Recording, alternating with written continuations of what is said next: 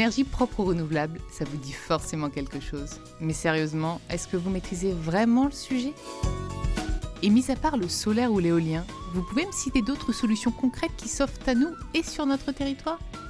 Ça tombe bien, c'est justement ce que j'ai voulu aller explorer dans ce podcast. Au fait, moi, c'est Alice Vacher, avec Via Seva, je vous emmène à la découverte des énergies renouvelables locales et disponibles. Alors, ça vous chauffe?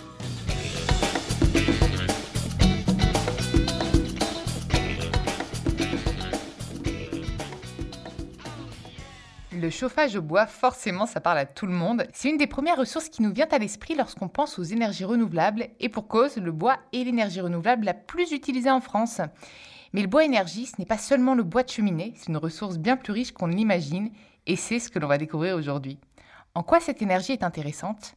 Quelle est son utilisation et quel est son potentiel? Est-elle inépuisable? Pour répondre à ces questions, j'ai invité Jean-Baptiste Febel, directeur général de l'ONF Énergie, qui nous parlera de la gestion durable des forêts, Jérôme Delannoy, directeur biomasse chez Engie, dont le métier est d'acheter du bois énergie, et Émilie Machefaux, responsable chaleur renouvelable à l'ADEME.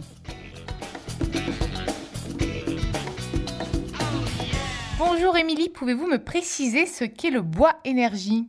Bonjour. Alors le terme bois énergie désigne le, le, bois qui va être utilisé pour produire de l'énergie sous forme de chaleur ou sous forme d'électricité. Donc le bois énergie, il est multiple. Euh, et, sa vocation, c'est notamment de pouvoir chauffer des logements, donc par exemple via des équipements individuels tels que la cheminée. Et il peut être également utilisé dans des chaufferies industrielles, notamment pour couvrir des besoins euh, de chaleur. Donc par exemple, certains groupes euh, industriels vont substituer du gaz pour produire de la chaleur à haute température dans des procédés industriels. C'est le cas par exemple de l'industrie agroalimentaire ou de l'industrie du bois. Donc, ce qu'il faut savoir, c'est que le bois énergie est vraiment euh, une énergie euh, renouvelable essentielle en France. C'est la première énergie renouvelable. Mmh, super. Et Jean-Baptiste, je vais, je m'adresser à vous maintenant. Comment utilise-t-on le bois des forêts françaises? Alors, comme l'a dit Émilie, euh, quand on fait de la sylviculture et de la gestion de, fo de forêt, on va produire trois types de produits. Le premier, celui qu'on connaît tous, c'est ce qu'on appelle le bois d'œuvre. C'est le bois matériau au sens de la charpente, du parquet. On a aussi un, débouché dans le bois d'œuvre qui est le tonneau. Et la France est une championne du monde du tonneau. C'est un débouché important.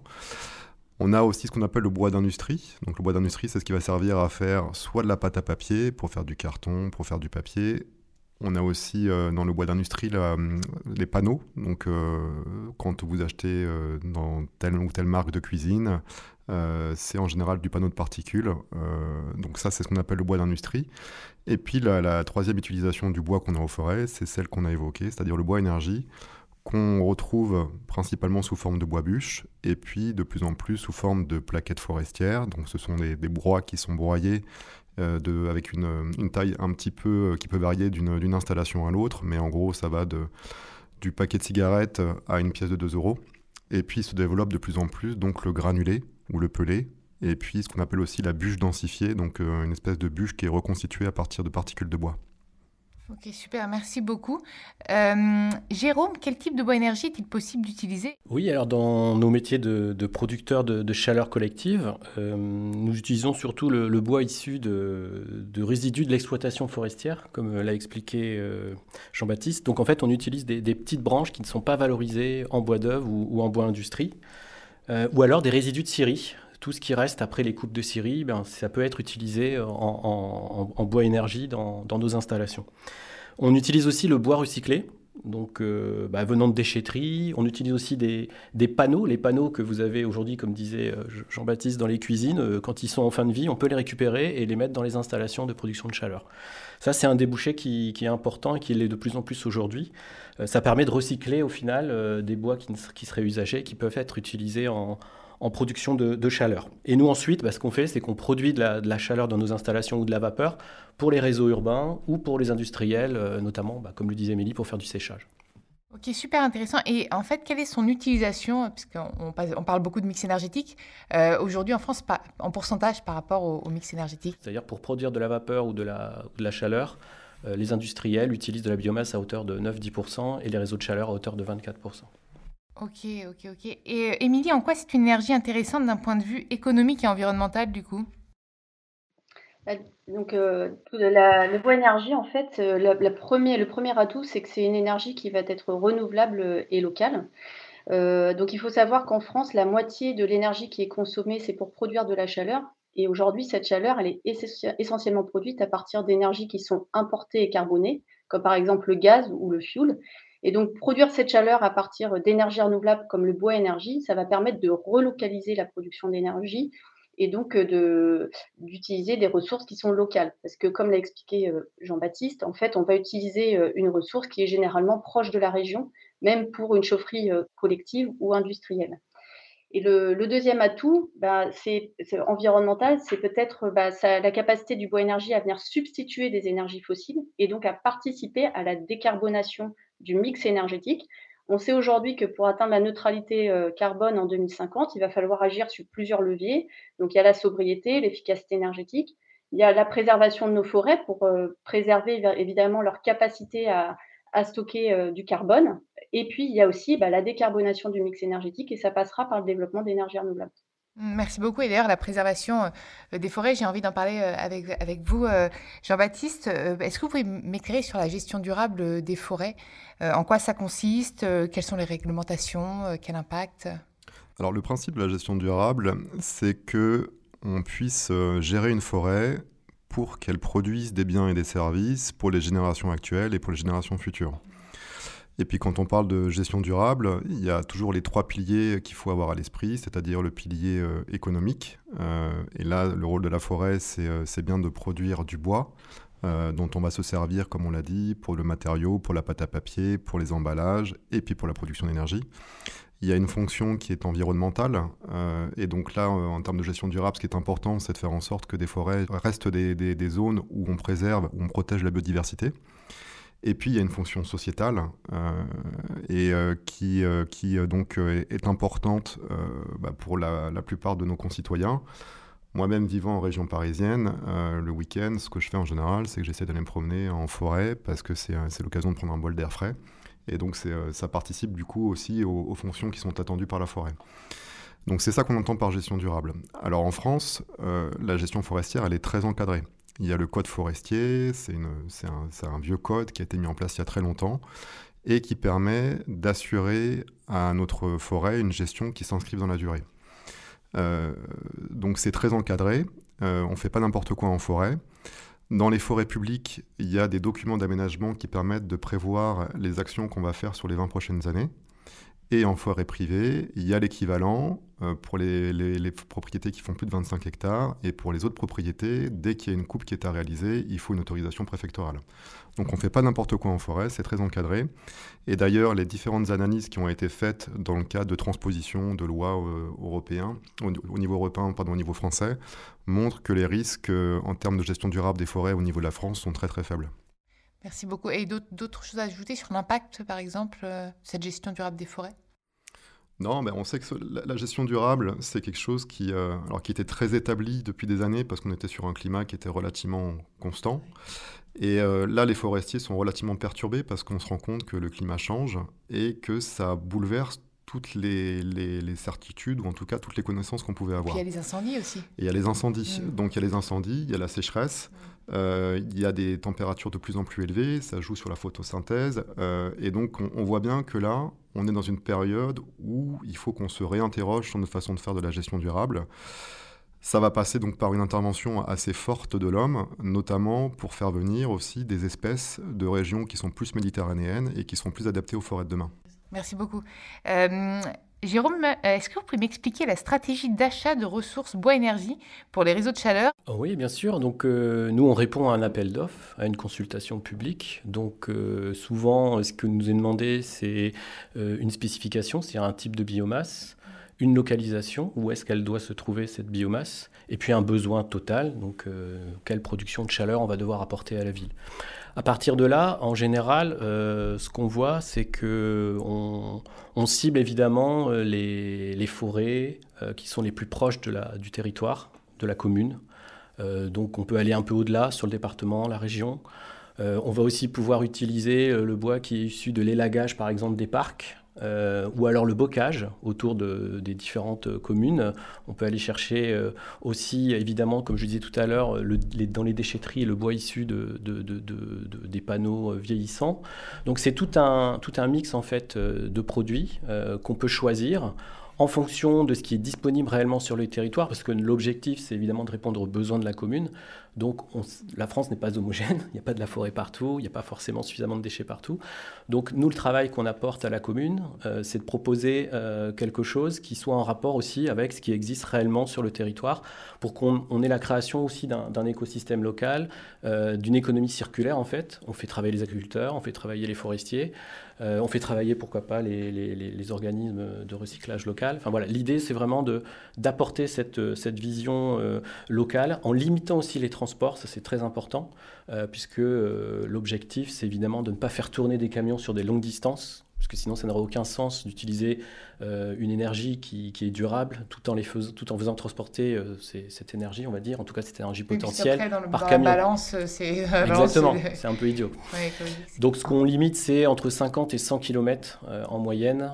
voilà, on, en tout cas, les, rayons d'approvisionnement sont sur ce, cette, sur ce niveau-là, entre 50 et 100 km. Euh, notamment pour le, pour le bois forestier. Euh, on peut aussi aller chercher vers, les, vers l'agriculture, les résidus agricoles. On a des exemples avec l'ANA de lin, par exemple, dans le nord de la France, où là, euh, bah, l'économie locale repose aussi sur, ce type d'agriculture. Et les communes, en tout cas là, c'est un industriel, en, l'occurrence, qui, qui, produit, un industriel de l'agroalimentaire, euh, bah, utilise les ressources locales en, en nana de lin, donc c'est de la paille de lin en fait. Oui, vous demandez ce que c'est. Oui, c'est la paille de lin. Moi je veux de l'ananas, qu'est-ce que c'est que ce truc-là? Non, non, c'est vraiment de, c'est, une espèce de paille en fait qui peut être utilisée euh, notamment dans, dans, les chaufferies et qui permet euh, bah, là aussi de produire de, de, la chaleur ou de la vapeur. Et, là, on est réellement encore une fois sur un, sur la disponibilité locale et d'un gisement local qu'on exploite à fond pour éviter d'aller chercher peut-être un peu plus loin de, du bois ou, ou autre chose. Enfin, il y a un dernier critère important, c'est la sélection des fournisseurs. Et enfin, nous, dans, la profession, on fait très attention à choisir les fournisseurs euh, qui, comme le disait euh, Jean-Baptiste, euh, réalisent une, sylviculture de, qualité en respectant évidemment le code forestier, mais aussi qui vont au-delà, notamment avec des cahiers des charges un peu spécifiques qui répondent notamment à une certaine labellisation comme le PEFC. Donc c'est important de, voilà, de bien choisir aussi ces fournisseurs, des fournisseurs qui sont évidemment locaux, qui répondent à la problématique de ressources locales et qui euh, aussi ont euh, une gestion de sylvicole la plus, euh, la plus durable possible. Ok. Et juste pour compléter ce que disait Jérôme, au niveau d'ONF Énergie, le rayon moyen d'approvisionnement, c'était 60 km depuis, ça fait puis c'est stable depuis 4-5 ans en fait. Hein. Donc on est vraiment sur une ressource locale et qui apporte des solutions aux forestiers. Exact. et pour compléter du point de vue de l'ADEME, puisque L'ADEME, du coup, euh, enfin, euh, gère euh, un, dispositif qui s'appelle le Fonds Chaleur qui vise à accompagner bah, justement le développement de la chaleur renouvelable en France et notamment le financement de, bah, des chaufferies collectives ou industrielles. En fait, vraiment, l'ADEME, dans sa stratégie, c'est vraiment de développer une chaleur à haute valeur environnementale. Donc, on a à cœur de réviser nos critères dans nos appels à projets de manière annuelle et de prendre en compte les dernières évolutions, les dernières connaissances sur les impacts environnementaux pour euh, renforcer les critères, donc que ce soit sur l'approvisionnement, où on va en effet exiger des choses sur euh, eh bien, euh, des taux de, plaquettes forestières qui vont être certifiés avec un label de gestion durable, tel que PEFC, FSC ou autre, mais également des critères sur bah, l'efficacité de l'installation, son dimensionnement, des critères aussi sur la qualité d'air, etc. Ok, merci. Et d'ailleurs, Émilie, je, je quel est le potentiel du coup du bois énergie? Alors, euh, du, coup, le potentiel euh, est, assez important. En fait, il faut savoir euh, qu'en France, bah, les politiques publiques, on, prévoit des objectifs extrêmement ambitieux en termes de développement du bois énergie. Euh, ce qu'on disait en introduction, hein, c'est que le chauffage au bois domestique euh, pèse euh, aujourd'hui assez, a une part très importante dans le, dans le, dans le bois énergie, hein, puisque c'est 70% de, du bois énergie en France. Et dans les documents de planification, donc il y a un document phare qui s'appelle la programmation pluriannuelle de l'énergie, qui vise à, à donner la programmation de l'énergie en France.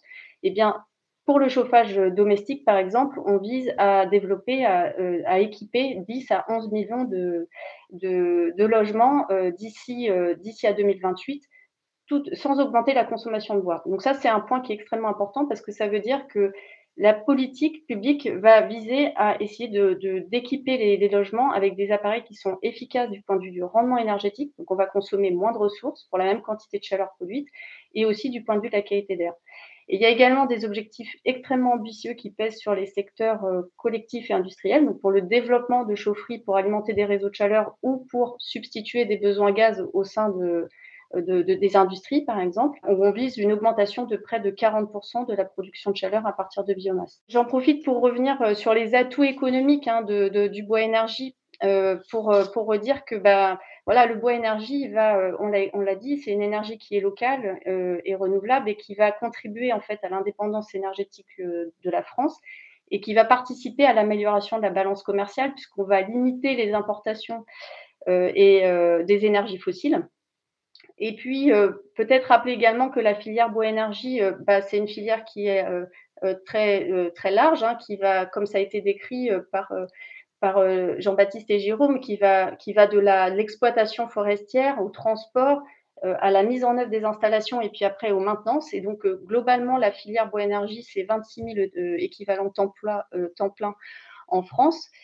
Et puis, si on s'intéresse à la facture énergétique euh, des ménages, euh, eh ben, il faut savoir que bah, le bois énergie, c'est une, euh, c'est une, une, énergie qui est compétitive par rapport au gaz ou à l'électricité, hein, dans un contexte qui était compliqué fin 2022. Pour donner quelques chiffres, le bois sous forme de bûche était deux fois moins cher que le gaz avec le bouclier tarifaire et quatre fois moins cher que l'électricité.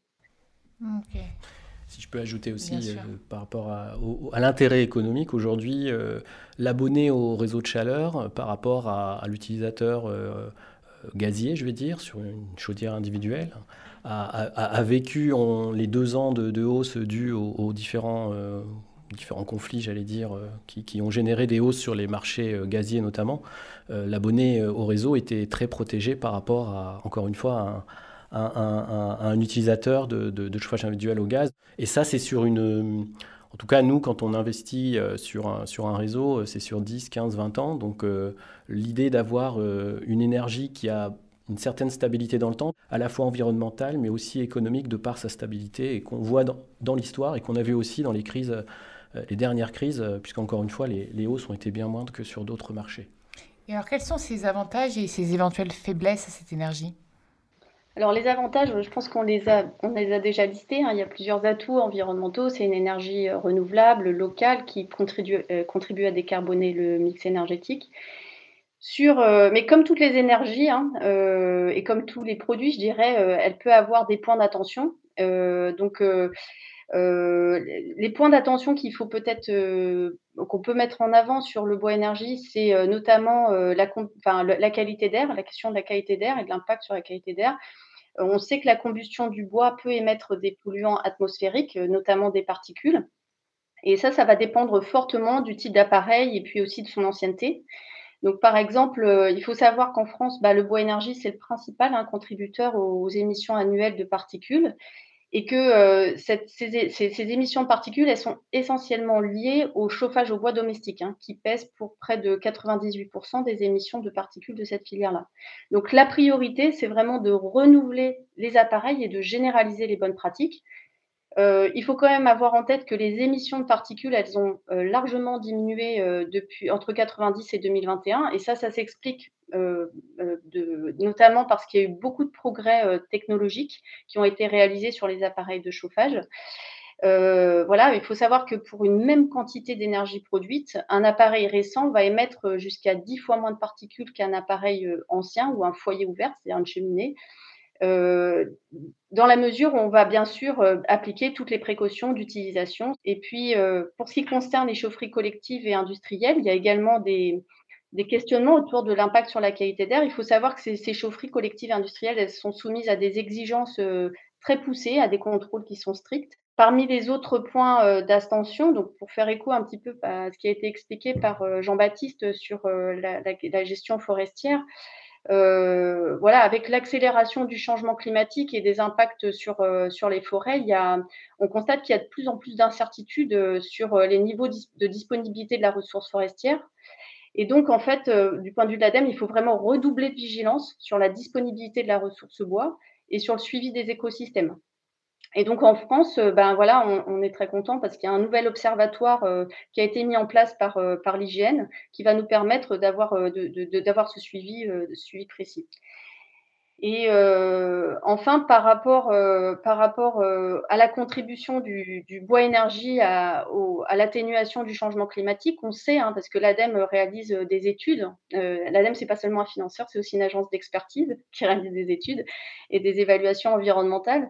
On a pu montrer que pour optimiser euh, le bilan euh, gaz à effet de serre, euh, voilà la contribution du bois énergie à l'atténuation du changement climatique, il va falloir privilégier certaines pratiques sylvicoles. Il y a, des pratiques sylvicoles qui sont sans regret, donc c'est ce qui a été expliqué par, par les collègues. Par exemple, faire des coupes d'éclaircies, produire de la plaquette forestière à partir de coupes d'éclaircies ou utiliser des déchets de bois.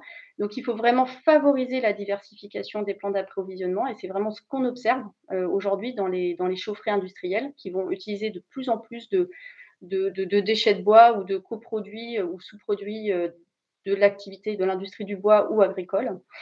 Euh, et puis, l'ADEME va vraiment pousser, favoriser le développement du bois énergie en complémentarité des autres usages. C'est-à-dire que la priorité pour optimiser le bilan GES, bilan gaz à effet de serre pardon, de, la filière bois, ça va être vraiment de, de pousser le développement du bois d'œuvre euh, pour des usages longue durée de vie. Donc, ces matériaux, ils vont pouvoir stocker du carbone.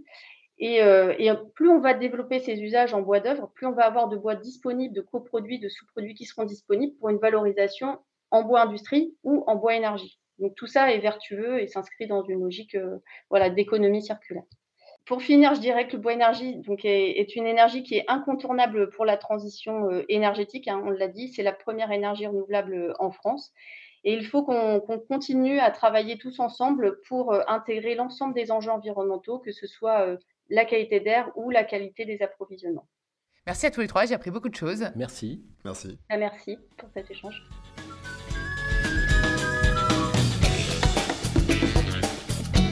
Ce podcast est produit par Via Seva, une association dont le rôle est de faire connaître les réseaux de chaleur au plus grand nombre.